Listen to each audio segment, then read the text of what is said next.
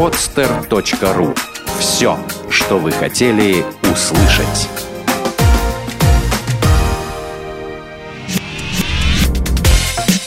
Тренировочный день.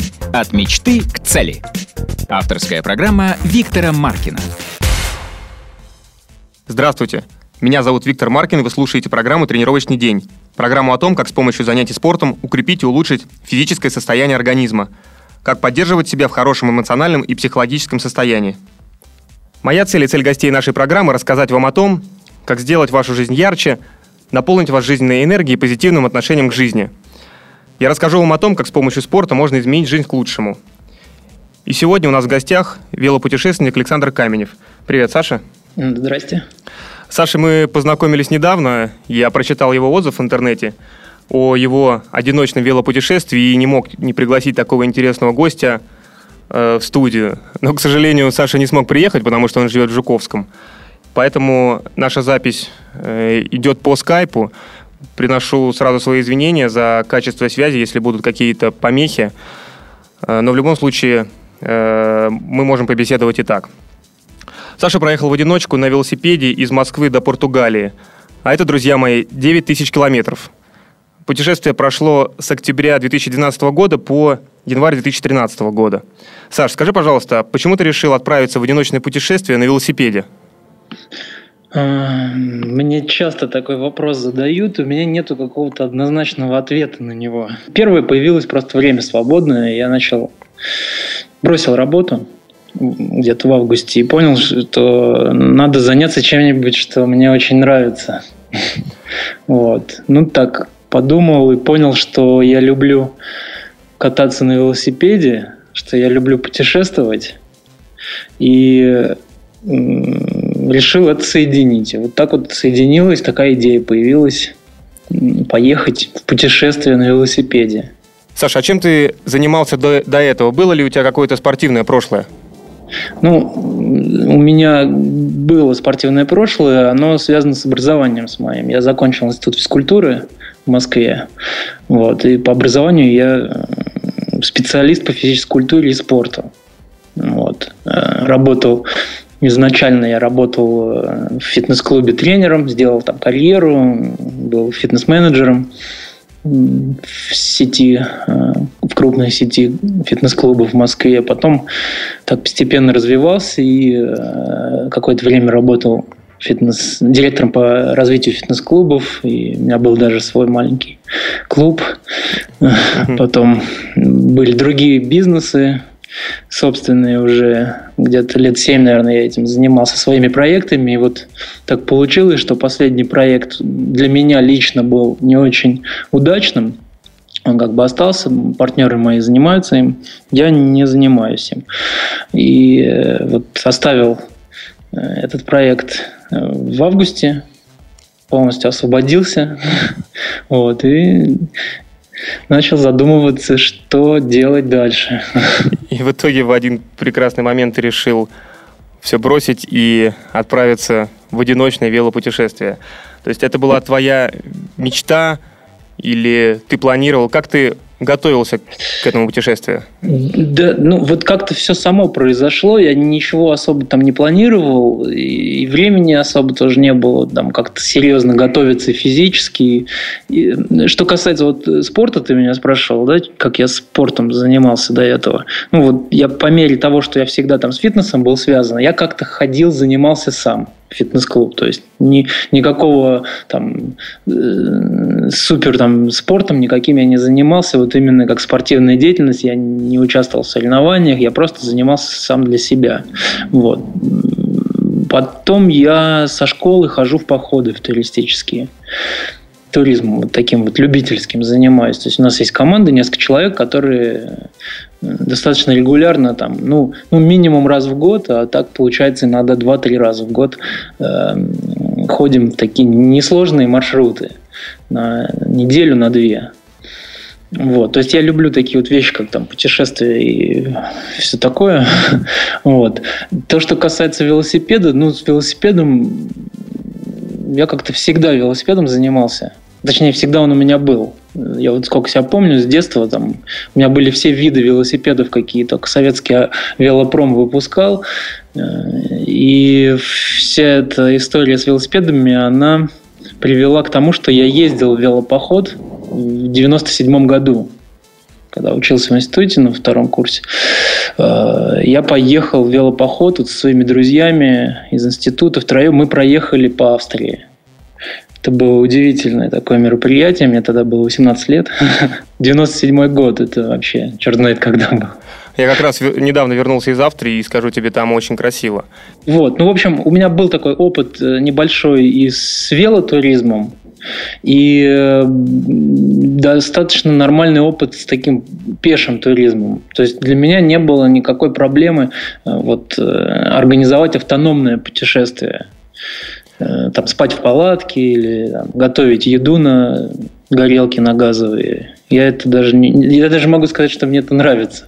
И не то, что это там некоторые люди не знают, как вот это все делается, а я вот это даже люблю.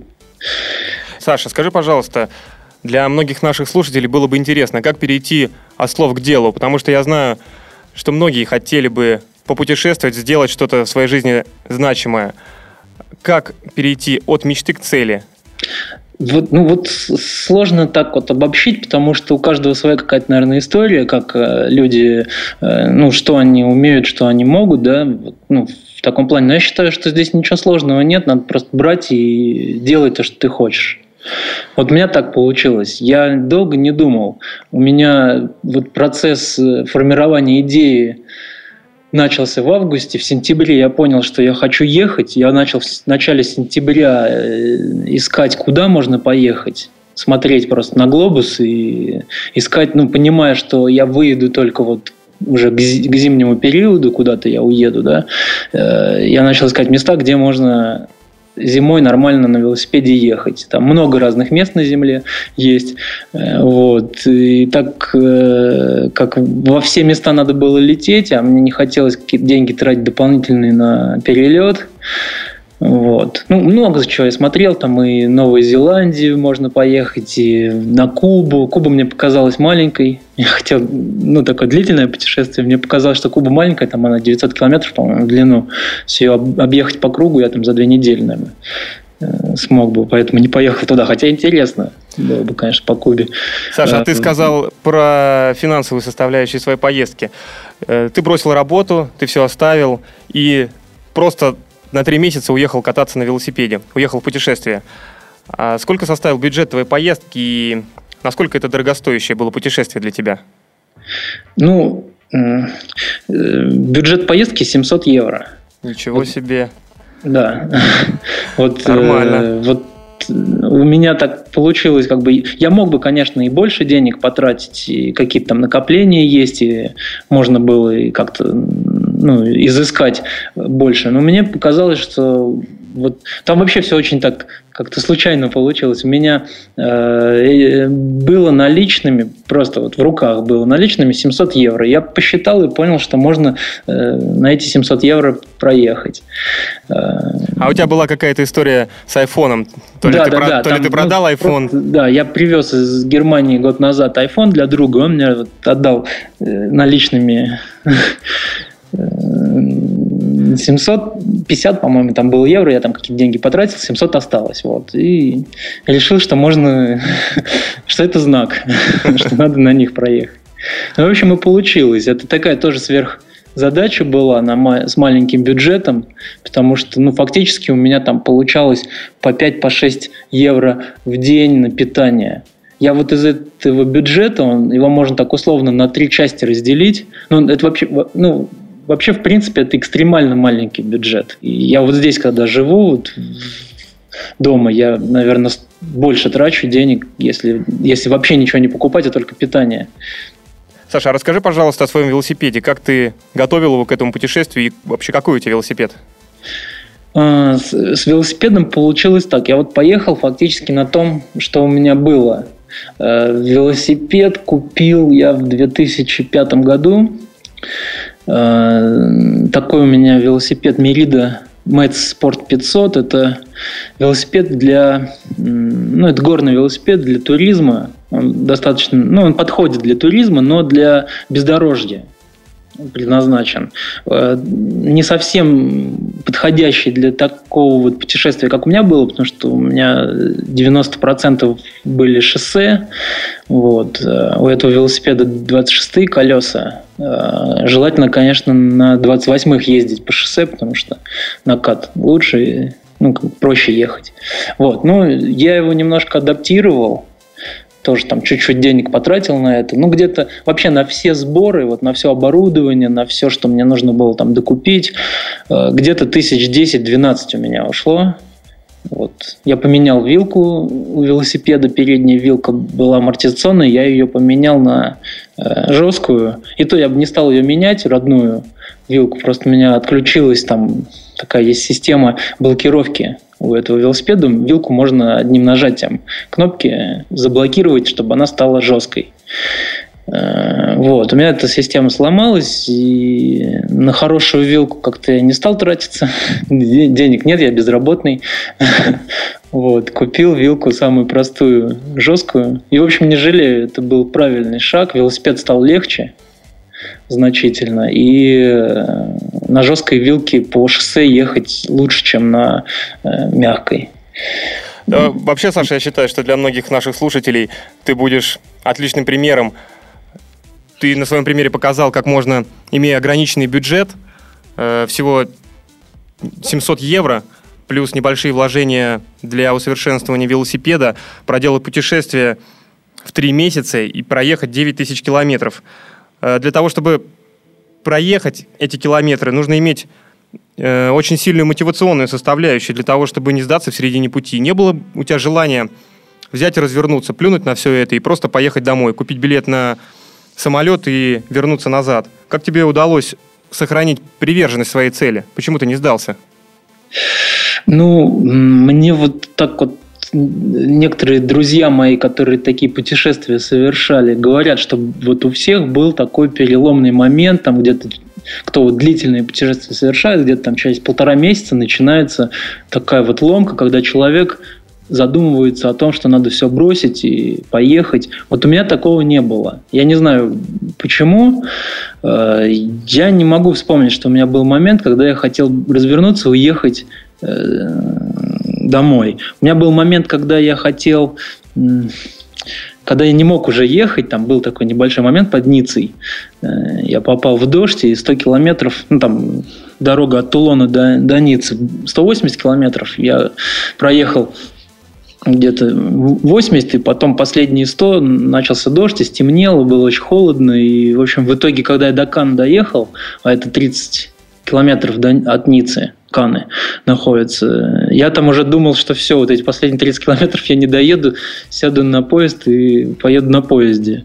Вот. Ну, не сложилось, не нашел вокзал и пришлось доехать.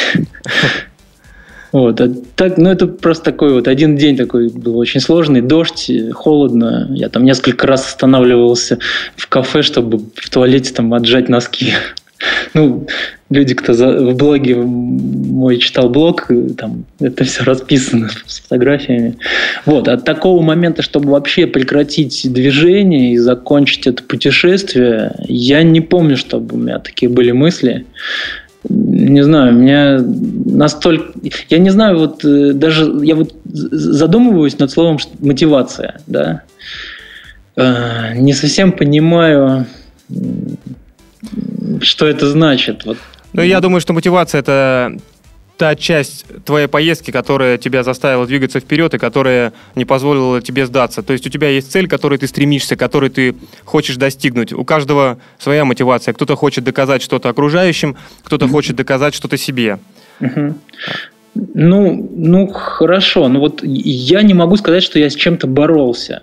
Я просто тупо ехал, получал удовольствие. Ну, это же такой кайф, вот ехать на велосипеде, совершенно, ты совершенно свободен.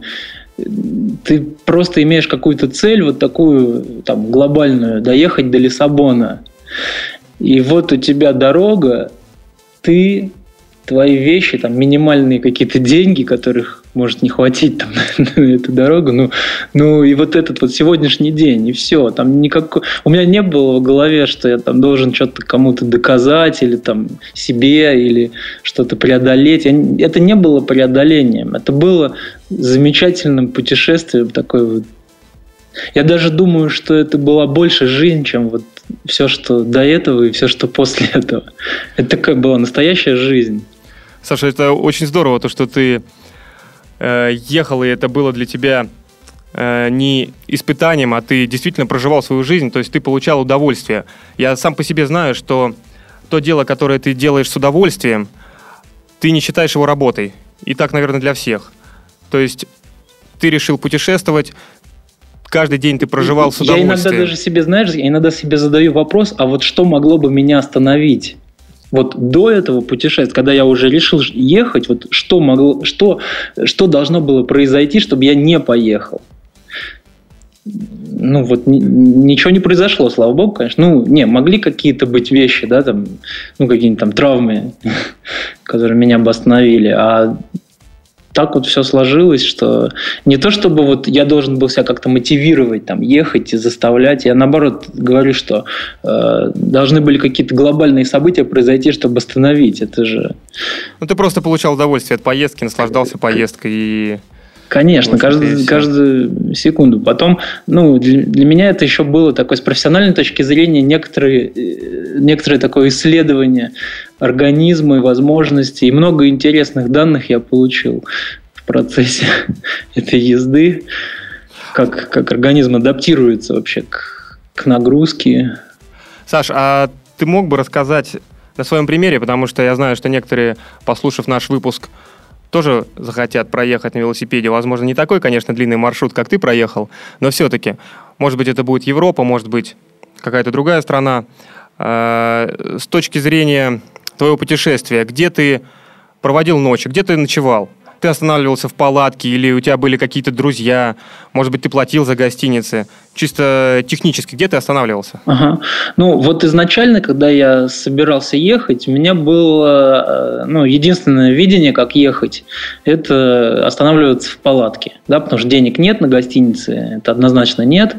Вот. И э, я, ну, у меня с собой все, я взял с собой палатку, я взял все с собой оборудование для того, чтобы автономно ехать.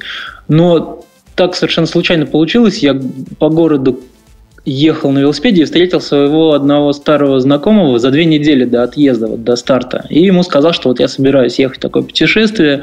И он мне задал такой вопрос, где ты будешь останавливаться? Я говорю, вот палатка. Он говорит, зачем? Есть э, такой сайт э, couchsurfing.org. Э, на этом сайте это такая социальная сеть, где люди предлагают э, у них в гостях разместиться. То есть повсюду абсолютно в мире, даже в Жуковском у меня есть люди, которые могут пригласить в гости к себе. Вот. Э, а в Европе, в каждом городе, там, в крупных городах там, по 10 тысяч человек в этой системе находится. И остается только сделать правильный запрос. То есть 99% я останавливался вот в гостях у людей с, с каучсерфинга. Здорово. Я думаю, ты в конце программы оставишь мне эту ссылочку, я размещу ее в описании подкаста, чтобы ребята, кто захочет так попутешествовать, мог бы посмотреть, угу. э, зайти на этот ну, сайт. Я думаю, что многие даже знают, наверное. Я вот часто с людьми разговариваю, многие знают. Конечно, ссылку оставлю. Это здорово, если сеть будет развиваться благодаря нашему, нашему интервью. Да, было бы здорово, конечно. Вот. А, ну, я останавливался и в палатке два раза в Европе, два раза первые две ночи, когда из Москвы выехал, останавливался с палаткой. И в Европе два раза останавливался, в Испании. Вот. Несколько раз я останавливался в гостиницах, а, когда не мог найти вот через каучсерфинг место. Ну, находил такие самые-самые дешевые отели, там по 10, по 10 евро у меня были там остановки. Ну, вот так. Больших таких проблем не было. Э, заметил единственное, что в крупных городах сложнее найти, чем в маленьких городах место. Ты путешествовал с октября по январь 2013 года, и, соответственно, Новый год ты встречал в дороге. А как ты встретил Новый год? Как ты провел его? Я его встретил э, в прямом смысле в путешествии. Так получилось, я ехал, это было в Испании, недалеко от Аликанте я ехал. И э, у меня э, был, был адрес, куда я должен приехать, от 20 километров от Аликанты. Так получилось, что дорога там было 190 километров в тот день. Я планировал, утром я выехал и планировал где-то часам к 10, к 11 приехать. Но дорога проходила через перевал. Я изначально я не знал, что она вот часть такой сложный перевал, достаточно там серпантинный подъем, потом спуск, и, в общем, задержался, и где-то километров за пять до Э, в общем, по московскому времени там минус 3 часа. Э, по Москве, то есть в Москве Новый год на 3 часа раньше наступил. Да? По московскому времени я его встретил прям точно на этом перевале, недалеко от Аликанты, там ночь, дорога, ну, в общем, такой, я один там, и вот в Москве Новый год произошел. В этот момент я сделал фотографию, отправил э, в блог друзьям поздравления, что, что вот я Здорово. солидарен да, с вами Новый год. И а... поехал дальше. И э, Новый год по испанскому времени я встретил с пути прям вот непосредственно. То есть я доехал до города Эльчи, где я останавливался, в два часа ночи. То есть после Нового года еще два часа я ехал. Там меня встретили, замечательная компания, э, там шампанское у нас было. И потом мне вот ребят, у которых я останавливался, предложили пойти еще на дискотеку. Ну, то есть они не совсем поняли, что я там 190 километров проехал. Да, после такой изнуряющей поездки сходить на дискотеку было бы Я, конечно, самое отказался то. вежливо. И говорит, ну пойдем потанцуем, Новый год, так здорово. А я знаю, что ты также день рождения встретил в пути. У тебя 25 ноября было день рождения. И да, вот, и вот день отмечал... рождения я, э, ну вот если Новый год я не планировал так встречать, так получилось просто. Ну, в общем-то, я рад, потому что такой тоже, я так никогда не отмечал Новый год. То день рождения я планировал с самого начала. Я, так как мне исполнялось 34 года, я, когда выехал еще из Москвы за месяц до моего дня рождения, я подумал, как его можно отметить, и решил, что было бы неплохо сделать такую вот, э, ну, такой рекорд поставить, э, проехать 340 э, километров в честь своего дня рождения. Ну, 34 года, 340 километров. Ничего себе, но это я... очень длинная дистанция, скажу тебе. Ну, да, это, это много, но я уже так чуть-чуть раскатался там за месяц, и было понятно, что за, ну, вот, где-то за сутки это можно проехать, это расстояние совершенно спокойно, э, там, с, с с учетом остановок, там всего где-то за 24 часа это вот нормально. Но я не знал, э, самое интересное и удивительное, то, что я не знал, где, там, где вот такую дистанцию мне найти. Это же должна быть дистанция от какой-то одной стоянки до другой стоянки, да, из одного города где-то до другого. Вот. И я был вообще очень поражен, когда я приехал в Антверпен 23 ноября, заглянул в Google Maps, набрал э, Париж, куда я дальше ехал, и оказалось, что из центра Антверпена, вот из центра, с центральной площади, до центра Парижа, до центральной площади, до Лувра, э, ровно 340 километров. Без, там, не 341 и не 339. Меня это просто, я был в шоке. Э, ну, как бы вот сама дорога мне вот дала такую возможность проехать. Я решил, что да, надо ехать. Но там получилось немножко все сложнее, чем я думал.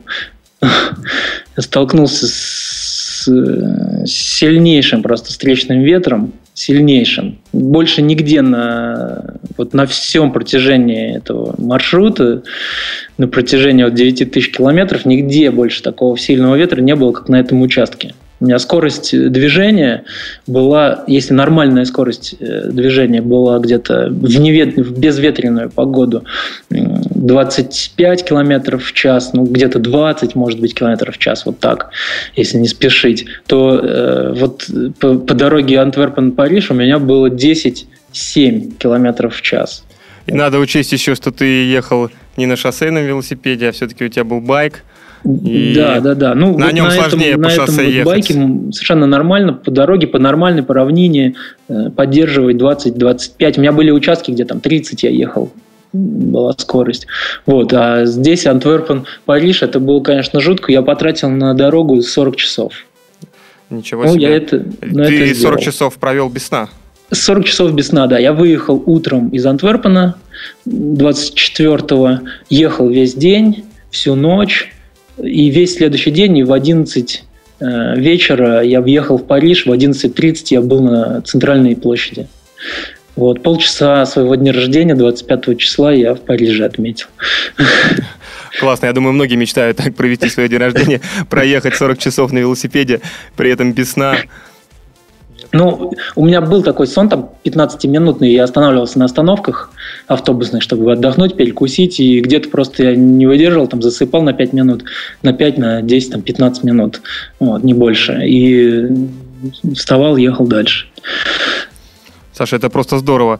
А ты не мог бы осветить еще один свой проект? Я знаю, что ты готовишься к супермарафону. А рассказать побольше про супермарафон, что это, откуда ты побежишь и куда, как ты готовишься, чтобы нашим зрителям, возможно, кто-то захочет пробежать с тобой. Угу. Ну, э, значит, э, идея такая, пробежать из Москвы до Сочи. И вот, за да. сколько ты хочешь осуществить этот пробег? Сколько километров это? Ну, судя по всему, это где-то порядка 1700 километров. Я еще точно не уверен, как будет маршрут проложен, по каким трассам, по каким дорогам. Есть несколько вариантов. Вот, ну, где-то порядка 1700 километров, и в среднем я прикинул, что 60 километров среднее продвижение, 60 километров в день было бы нормально, это получается 30 дней. Вот, то есть задача за 30 дней пробежать вот эту дистанцию. А, я на это смотрю как на такое тоже увлекательное путешествие. То есть тебе не нужна дополнительная мотивация, ты так же, как на велосипеде, просто побежишь и будешь получать от этого удовольствие. Ну, я надеюсь, что, я надеюсь, что так оно и будет. Такая, значит, вот задумка пробежать 1700 километров за 30 дней. Стартую я где-то через месяц, ну, запланирован старт на 14 апреля. А ты один я... побежишь? Э, я сейчас у меня есть договоренность бежать вместе с другом из Орла. Э, Игорь его зовут. Вот Игорь, он совершил примерно такое же путешествие на велосипеде по Европе. Где-то 7, там, 7,5 тысяч он проехал на велосипеде. И мы вот на этой почве с ним познакомились. Вот, встречались здесь э, в Жуковском, мы ездили с ним вместе на лыжню России. Такое было развлекательное мероприятие познакомились и вот решили, что мы можем вместе совершить такое путешествие бегом. Э, я его рассматриваю, это путешествие, как такую часть подготовки к э, занятиям триатлоном, к триатлону, где плавание, бег, велосипед. Да, я знаю, то, что ты хочешь заняться этим видом спорта и уже встречался с некоторыми ребятами, которые уже прошли дистанции по триатлону. И в будущем ты планируешь пройти Ironman, наверное. Да, да, было бы очень интересно поучаствовать в Ironman.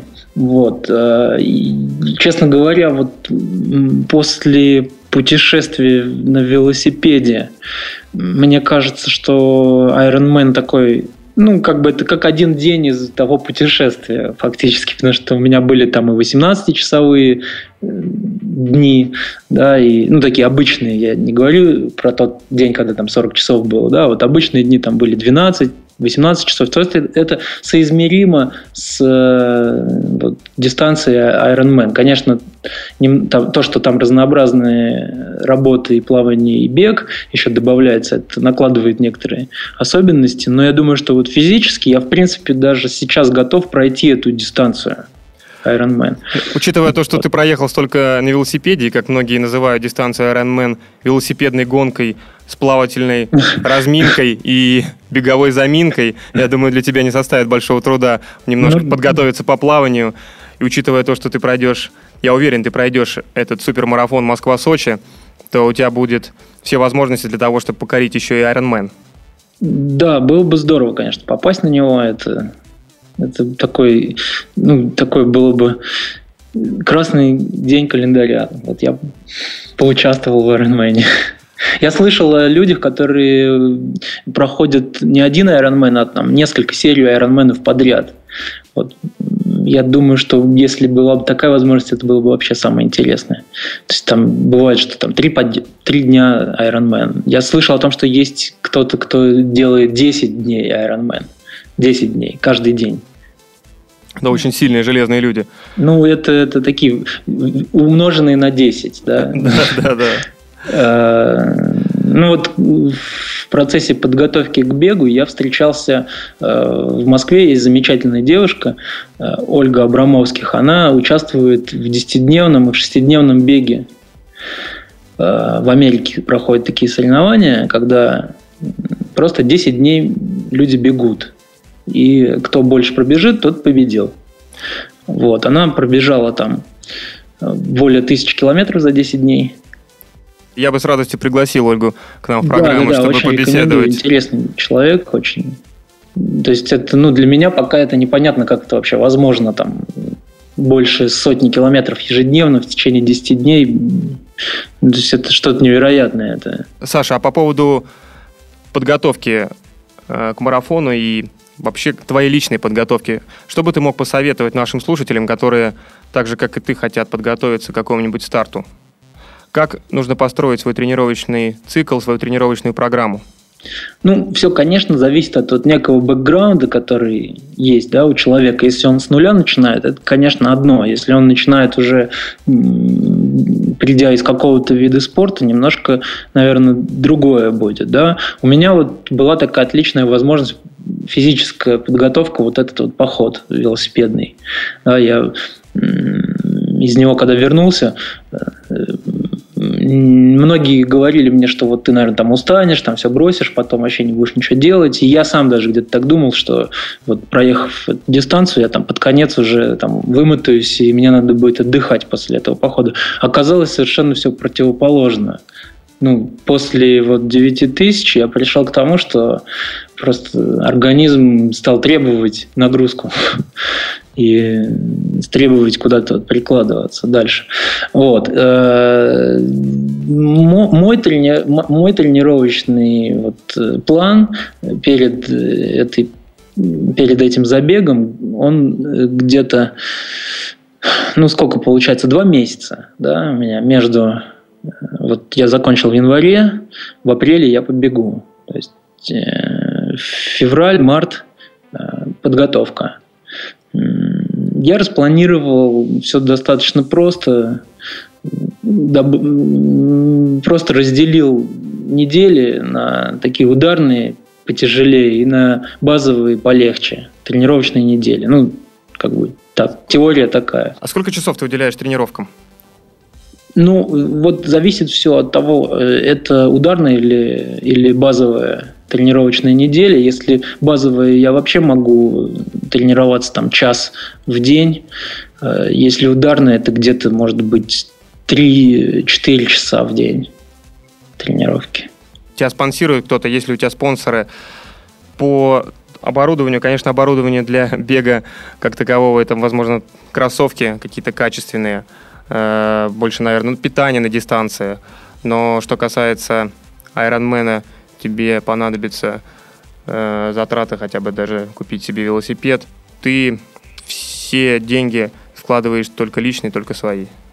Ну, на сегодняшний день это так э, получается. Я с удовольствием бы рассмотрел предложение спонсоров и пытаюсь даже как-то связываться с какими-то организациями по этому вопросу. Но вот на сегодняшний день пока у меня нету никаких таких серьезных предложений. Вот ребята с Трилайфа мне предлагают в это путешествие дать э, пульсометр.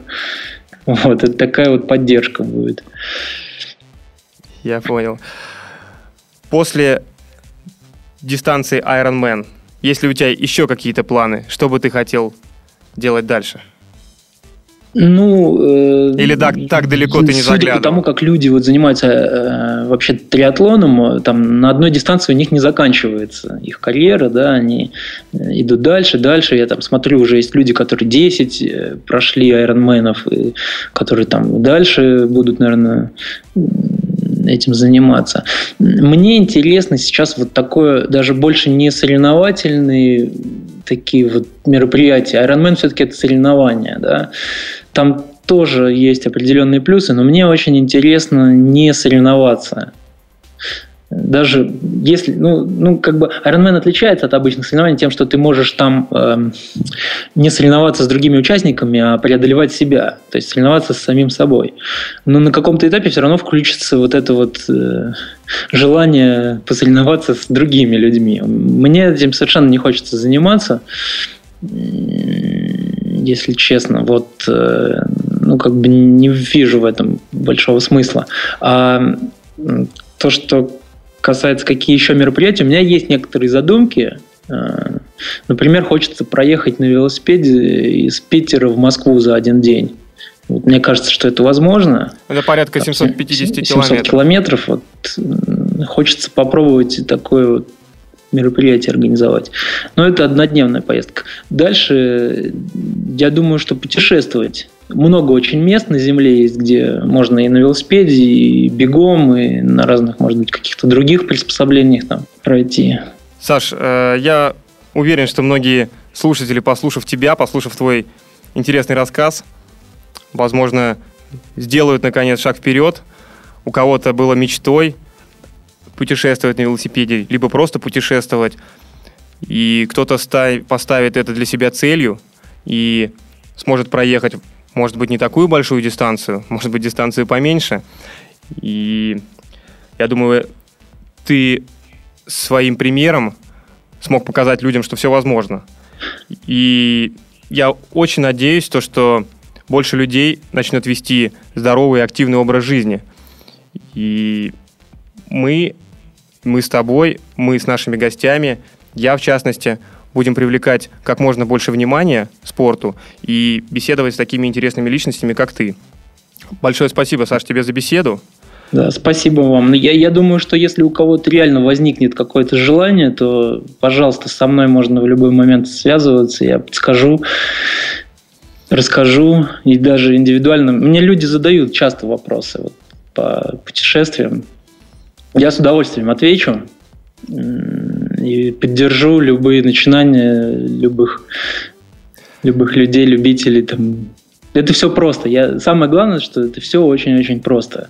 Надо взять и поехать. Нужно взять и сделать и очень любить то, чем ты занимаешься. Ну, делать то, что любишь, и все. Тогда все очень легко получается. Спасибо, Саша. Это была программа «Тренировочный день», и я ее ведущий Виктор Маркин. До новых встреч. Сделано на podster.ru Скачать другие выпуски подкаста вы можете на podster.ru